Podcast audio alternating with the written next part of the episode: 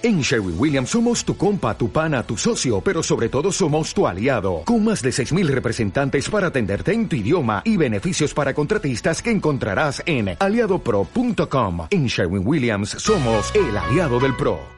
Hola emprendedores y emprendedoras en la vida y bienvenidos a este episodio 384 del podcast Marketing Digital Día a Día, un espacio diario donde comparto las novedades más destacadas en cuanto a marketing digital aplicado a negocio. Y hoy vamos a hablar de ocho claves del éxito de Steve Jobs para el éxito de un negocio, dado la redundancia, ¿no?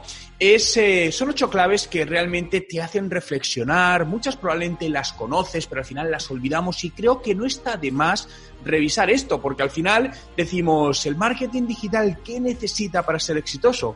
Estas ocho claves que voy a compartir contigo. Pero antes, como siempre, el Instituto de Talento y Profesiones Digitales TECDI está aquí para ayudarte con tu formación en marketing digital y negocios online, donde tenemos másters y una plataforma de cursos completa para que puedas aprender a tu ritmo todo lo que necesitas sobre habilidades digitales en marketing y negocios online. ¿Quieres más información? Visita nuestra web en techdi.education. Te dejo el enlace en la descripción.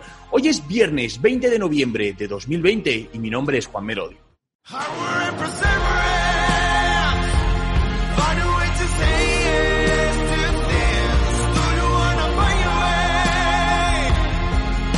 Recuerda, no hay nada que no puedas hacer en tu vida. Ocho claves de Steve Jobs para el éxito de un negocio. Todo el mundo conoce a Steve Jobs, fundador de, de Apple y un gran genio, ¿no? Es cierto que, bueno, pues hay eh, muchas personas o incluso la propia, bueno, su propia película comenta que era una persona complicada con la que trabajar en muchas ocasiones, dado su grado de perfeccionismo y ciertas actitudes, ¿no? Que él mismo además eh, asumió y bueno, y luego en algunas, pues eh, es lo que le llevó también a, esa parte del éxito. Pero a lo largo de su vida, Steve Jobs nos dejó un, un gran legado, ¿no? No hay duda que creó, construyó e hizo crecer una de las empresas más potentes a día de hoy y que con personalidad propia, ¿no? Al final, algo que me habéis escuchado decir en este podcast muchas veces es que no se puede gustar a todo el mundo. Al final hay que posicionarse y cuando te posicionas, sabes que haya gente que le va a encantar y gente que le va a odiar. No pasa absolutamente nada. Esto es parte del éxito. Y fijaos que con Apple es algo que sucede. Hay gente auténticos fanáticos de Apple y hay gente que odia Apple, que no lo entiende. Bien, pero al final se ha posicionado y ha creado su nicho de mercado de alguna manera y su público objetivo. Fijaos, quiero compartiros estas ocho claves que Steve Jobs nos, nos dejó y que cuando las estaba leyendo eh, me vienen bien, ¿no? Porque fíjate que no es la primera vez que, las leo, pero es una, pero me ha venido bien para volver a retomarlas y algunas que a veces dejamos y olvidamos, ¿no? Volver a, tenerlas presentes. Fijaos. La primera es enfócate, elimina todo tipo de, distracciones. Como sabéis, Steve Jobs fue despedido de, su compañía, fue despedido de, de, Apple y luego volvió. Y cuando volvió, una de sus primeras decisiones fue cortar todos aquellos proyectos que no estaban en lo que él consideraba prioritario, que eran los cuatro primeros, ¿no? Por lo que al final dijo, oye, vamos a hacer cuatro cosas, pero espectacularmente bien.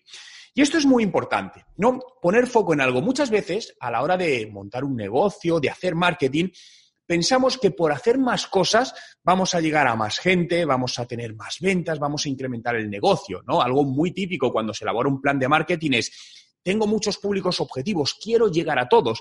Y al final ampliamos tanto, diversificamos tanto, que los resultados no son buenos, ¿no? Y creemos que por llegar a más gente nos van a ir mejor las cosas. Y tiene mucho de relación con esto que, que hacía Steve Jobs. Fíjate que, ¿qué es lo que piensas cuando vas a un restaurante que tiene absolutamente de todo, una carta enorme de pescados, de mariscos, de carnes, de entrantes? Normalmente es que la calidad no va a ser la mejor. ¿Por qué? Porque no puede ser excelente absolutamente en todo. Pero ¿qué opinas cuando vas a un restaurante que es especializado en algo? En marisco, en carnes de cordero, en que realmente tienen lo mejor. Por lo tanto, es muy importante que lo primero posiciones tu negocio. Oye, ¿qué quieres ser? ¿Un negocio realmente espectacular o un negocio medio? Ambas opciones son viables, cuidado, no pasa nada, pero tienes que decidir cuál y en función de eso trabajar. Por lo que focalizarte en algo en una o cuatro cosas, ¿no? Pero bueno, esto decides tú el número, te va a ayudar mucho. Fijaos que esto es algo en lo que yo he pecado mucho en los últimos años, en los últimos años, ¿no? Al final, eh, hacía demasiadas cosas, me metía en muchas cosas, ¿no? Y tenía gente a mi alrededor que, me lo decía, ¿no? Y muchas veces no la, no la escuchaba hasta que, me di cuenta por mí mismo que, que tenían razón, ¿no? Y tenía que dejar de intentar abarcar tanto y centrarte en menos cosas, pero esas en las que te centras, como decía Steve Jobs, hacerlas espectaculares. Segundo, simplifica todo. Fijaos que la simplicidad es la máxima innovación. Y esto que puede sonar algo antagónico, no lo es, porque realmente simplificar es complejísimo, es lo más difícil, donde cuando te dicen, oye, tienes que conseguir explicar esto, fijaos, una de las simplificaciones que nos llegó hace muchos años fue con Twitter simplificar un mensaje en 140 caracteres. A que muchas veces cuando querías escribir en Twitter decías, es que no me da, ¿Correcto? Bien, y si nos dan espacio, escribimos mucho. Es lo mismo cuando nos, nos, dan para explicar algo, ¿no? Podemos explicar alguna cosa, una historia personal, empresarial, lo que quieras. Normalmente tendemos a alargarnos. Si nos dicen, oye, explica esa historia en 15 segundos, aquí resulta difícil, resulta realmente complejo, porque tenemos que ser capaces de extraer lo realmente relevante para hacernos entender y transmitir el mensaje que queremos, ¿no? Y esta simplicidad a la hora de hacer un negocio es muy buena, porque te ayuda a eliminar lo superfluo. Algo muy típico que pasa, por ejemplo, en páginas web, es que las empresas intentamos dar mucha más información de la que realmente es relevante en ese momento para el usuario.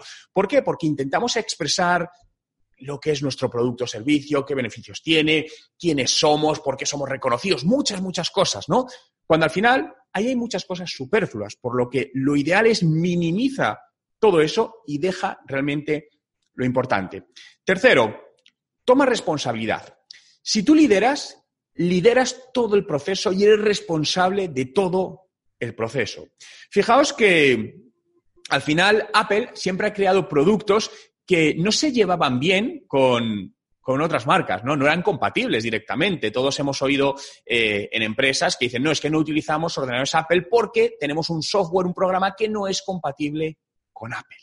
Bien, pero por esta razón, al final lo que hicieron fue desde Apple tomar la responsabilidad de todo el proceso. Oye, sabemos que esto es así, pero así controlamos absolutamente todo el proceso. Es decir, fijaos que una de las cosas donde Apple no tenía, en, bueno, ya desde hace tiempo, por ejemplo, CDs, el CD en un ordenador no lo incorpora, mientras ordenadores Windows sí lo hacen, ¿no? ¿Esto qué provoca?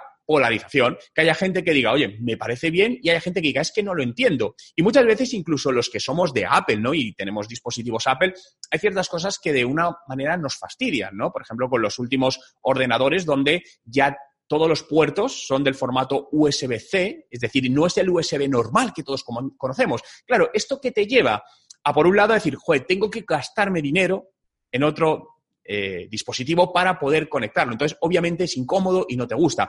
Desde un punto de vista de negocio, está bien. ¿Por qué? Fijaos, lo que hacen es controlar toda la cadena y además aumentar el ticket medio. ¿Por qué? Porque te están obligando a comprar dispositivos añadidos, ¿no? Entonces, al final, muy importante, toma responsabilidad de todo el proceso. Es decir, eh, no dejes nada de esa manera al azar.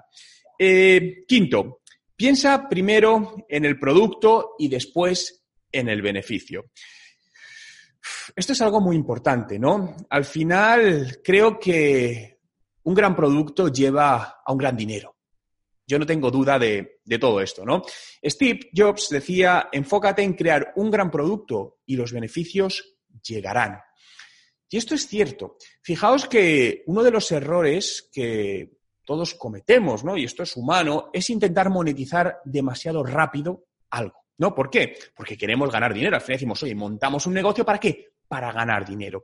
Pero pecamos de poca paciencia. Creo que muchas veces en esto la paciencia es fundamental para el éxito. Entonces, claro, la paciencia sobre todo cuando emprendemos, fijaos que cuando hablo de emprender, que no es el tema que hoy toca, pero hay una cosa que que tuve clara desde, desde, el primer día que monté mi primer proyecto. Y es no intentar ganar dinero del proyecto que estoy emprendiendo, sino vivir de otra cosa. ¿Por qué? Porque si no sucedía esto que está comentando Steve Jobs, que al final, cuando yo arrancaba un proyecto, digo, es que necesito ganar dinero para vivir. Entonces me enfocaba en ganar dinero en lugar de desarrollar un gran proyecto.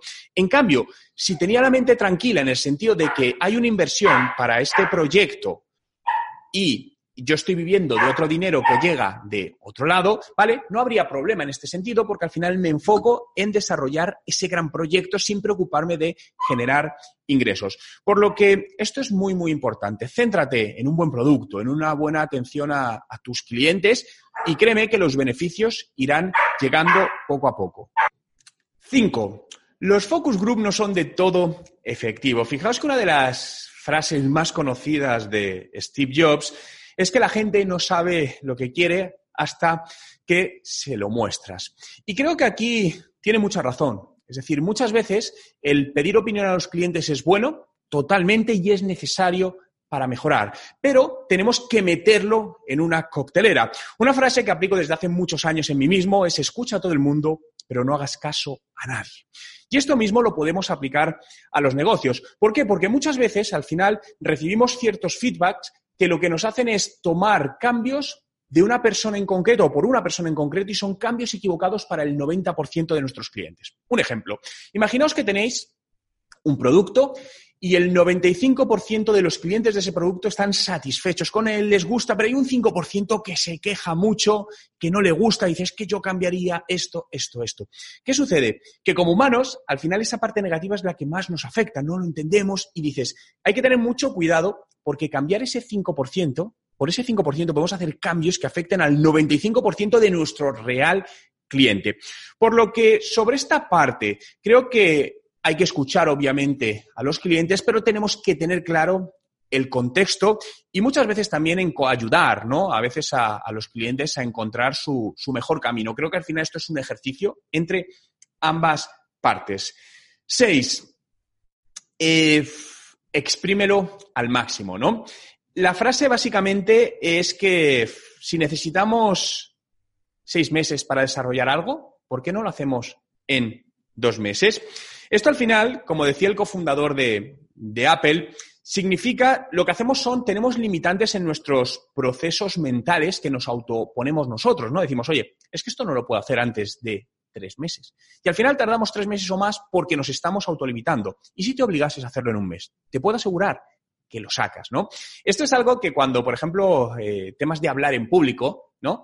Eh, algo que me gusta mucho es cuando alguien va a hablar en público por primera vez, ¿no? Al final dice, no, tengo que prepararme todo porque si no. Y el exceso de preparación en ese sentido a veces te lleva a cometer errores. No quiere decir que no nos preparemos, ¿no? Pero sí el exceso de preparación. ¿Por qué? Porque realmente, si yo te digo, tienes cuatro horas para preparar esta presentación, tú vas a estirar ese tiempo cuatro horas para hacer esa presentación. En cambio, si te digo, tienes diez minutos para hacer una presentación, te aseguro que lo vas a hacer y la vas a sacar. Bien, por lo tanto, no, no, tiremos de estos autolimitantes y al final seamos, intentamos retorcer al máximo, no llevar al máximo, exprimir al máximo todo ese potencial que tenemos dentro y que a veces, como digo, nos auto eh, limitamos. Séptimo, todo transmite permanentemente, ¿no? Fijaos que Apple cuida mucho la experiencia del usuario desde que entras en su página web, desde que visitas una tienda física o incluso desde que recibes el producto, ¿no? Su caja Bien, todos sabéis que abrir un producto de Apple en sí es una experiencia, como está preparado, el tacto de los materiales, absolutamente todo. Cosa que pocas marcas lo tienen así. Cuando abres ordenadores de otras marcas, al final muchos de ellos incluso vienen en cajas de cartón normal, marrón, que lo que quieres hacer es abrirlo rápido para sacar el producto. Por lo que de aquí lo que debemos aprender es la importancia de trabajar bien esa, experiencia de usuario desde el primer momento que un usuario entre en contacto con nosotros hasta el último, sean puntos digitales o no digitales. Y el octavo, contrata el mejor equipo para ti. Al final, la clave de ser un, un buen líder es conocerte a ti mismo para saber qué personas necesitas alrededor que complementen todas tus carencias. Y esto es importante entenderlo. Fijaos que están los líderes y los jefes, ¿no? Para mí un jefe es alguien que normalmente se rodea de gente peor que él o aparentemente peor que él, para él sentirse superior y poder mandar, ¿no? Y cuando entra en ese equipo alguien que es mejor que él, ¿qué es lo que sucede normalmente con ese jefe? ¿Qué hace? Que intenta maltratar a esa persona por miedos, para echarle, para tal. Bien, al final un líder que hace todo lo contrario, contrata gente mejor que él para decir, oye, chicos, vamos a hacer un gran equipo. Tú eres bueno en esto, en esto, en esto y yo en esto. Trabajemos conjuntamente para conseguir el mejor de los resultados. Por eso creo que a día de hoy los negocios es tan importante que seamos líderes y que no seamos jefes. La figura del jefe, sé que esto está muy hablado, pero la realidad es que todavía son muchos los negocios que siguen teniendo esta mentalidad de jefe. Por suerte, poco a poco vamos cambiándolo, pero es algo que si está en tus manos trabajar esta figura de líder, no lo dudes, hazlo adelante porque eso significa gran parte del éxito. Lo vas a tener ya asegurado.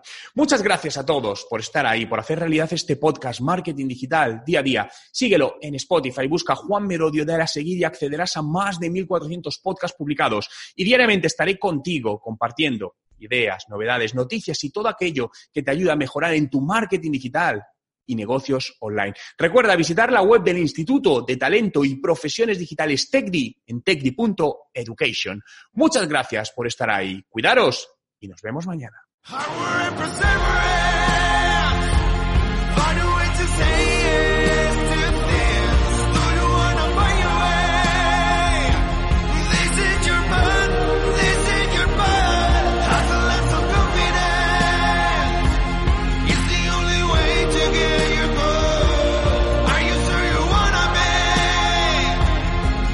Y recuerda, no hay nada que no puedas hacer en tu vida.